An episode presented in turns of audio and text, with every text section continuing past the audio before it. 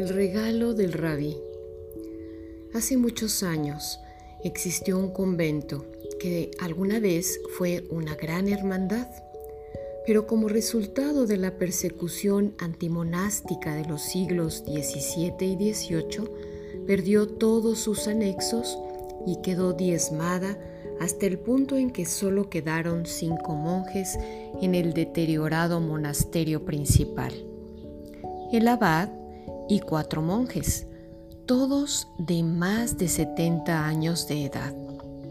Evidentemente se trataba de una orden que se extinguía. Cuenta la historia que en el denso bosque que rodeaba el monasterio había una pequeña cabaña que ocasionalmente utilizaban como ermita un rabino de una ciudad cercana. Debido a sus muchos años de oración y contemplación, los viejos monjes habían adquirido inexplicablemente ciertos poderes psíquicos y siempre podían presentir cuando el rabino estaba en la ermita. Un día, los monjes comenzaron a murmurar entre sí diciendo, el rabino está en el bosque, el rabino está en el bosque.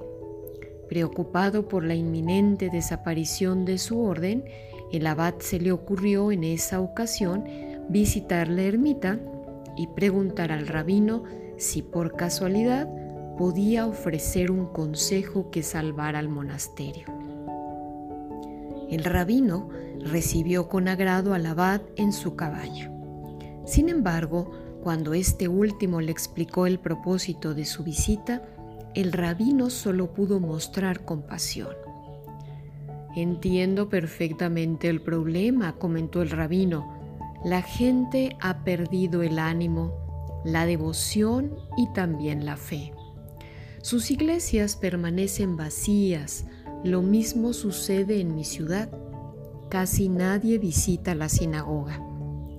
El viejo abad y el anciano rabino lloraron juntos se lamentaron de la apatía existente para las cosas de Dios y el poco entusiasmo que la gente daba a todo lo espiritual. Después leyeron parte de la Biblia y de la Torá y charlaron en voz baja sobre temas profundos. Cuando llegó el momento de despedirse porque el abad tenía que partir, se abrazaron.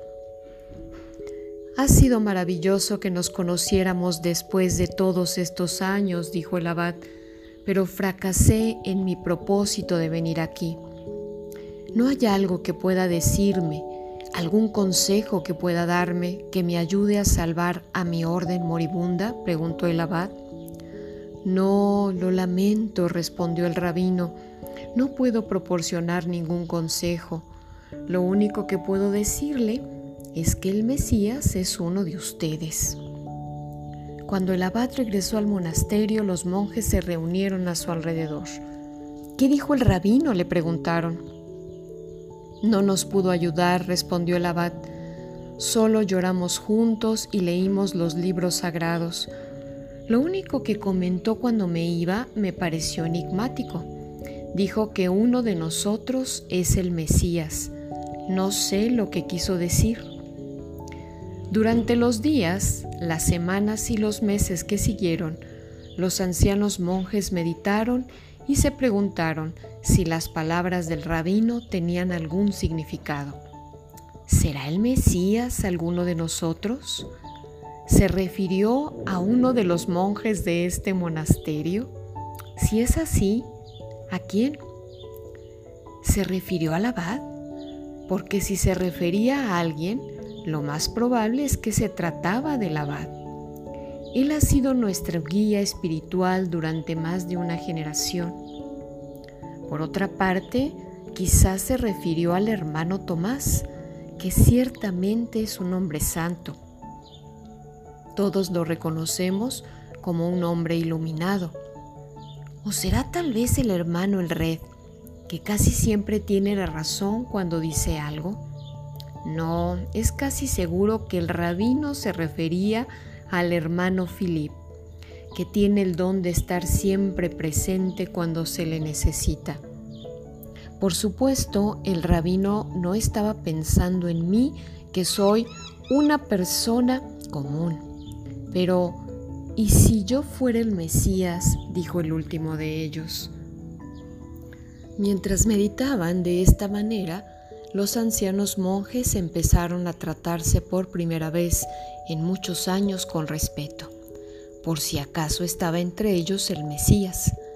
Se olvidaron de todo aquello que los dividía, dejaron a un lado las críticas personales, las envidias y los recelos, los reclamos que siempre se hacían y no volvieron jamás a etiquetarse con lo malo que a cada uno le veían.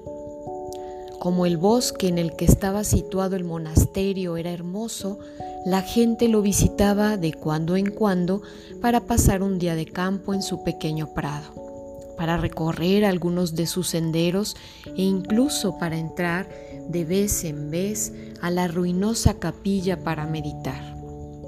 Durante las visitas, sin estar consciente de ello, la gente notó esa aura de respeto extraordinario que empezaba a rodear a los cinco monjes ancianos y que parecía irradiar de ellos y permear la atmósfera del lugar. Había en todo ello algo misteriosamente atractivo, incluso sobrecogedor. Sin saber por qué, la gente empezó a regresar al monasterio con mayor frecuencia para hacer un día de campo, jugar y orar. Muchos de ellos comenzaron a llevar a sus amigos para mostrarles ese sitio especial que irradiaba santidad por la hermandad que demostraban tener los monjes y esos amigos llevaron también a los suyos. Sucedió que algunos de los jóvenes que visitaban el monasterio empezaron a charlar cada vez más con los ancianos monjes. Se interesaron por su vida, por su historia, por su pensamiento y sobre todo por su vocación religiosa.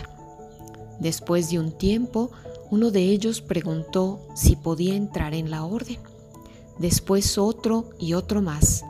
Así, en unos cuantos años, el monasterio se convirtió de nuevo en una orden entusiasta, en un centro vibrante de luz y en un recinto de gran espiritualidad.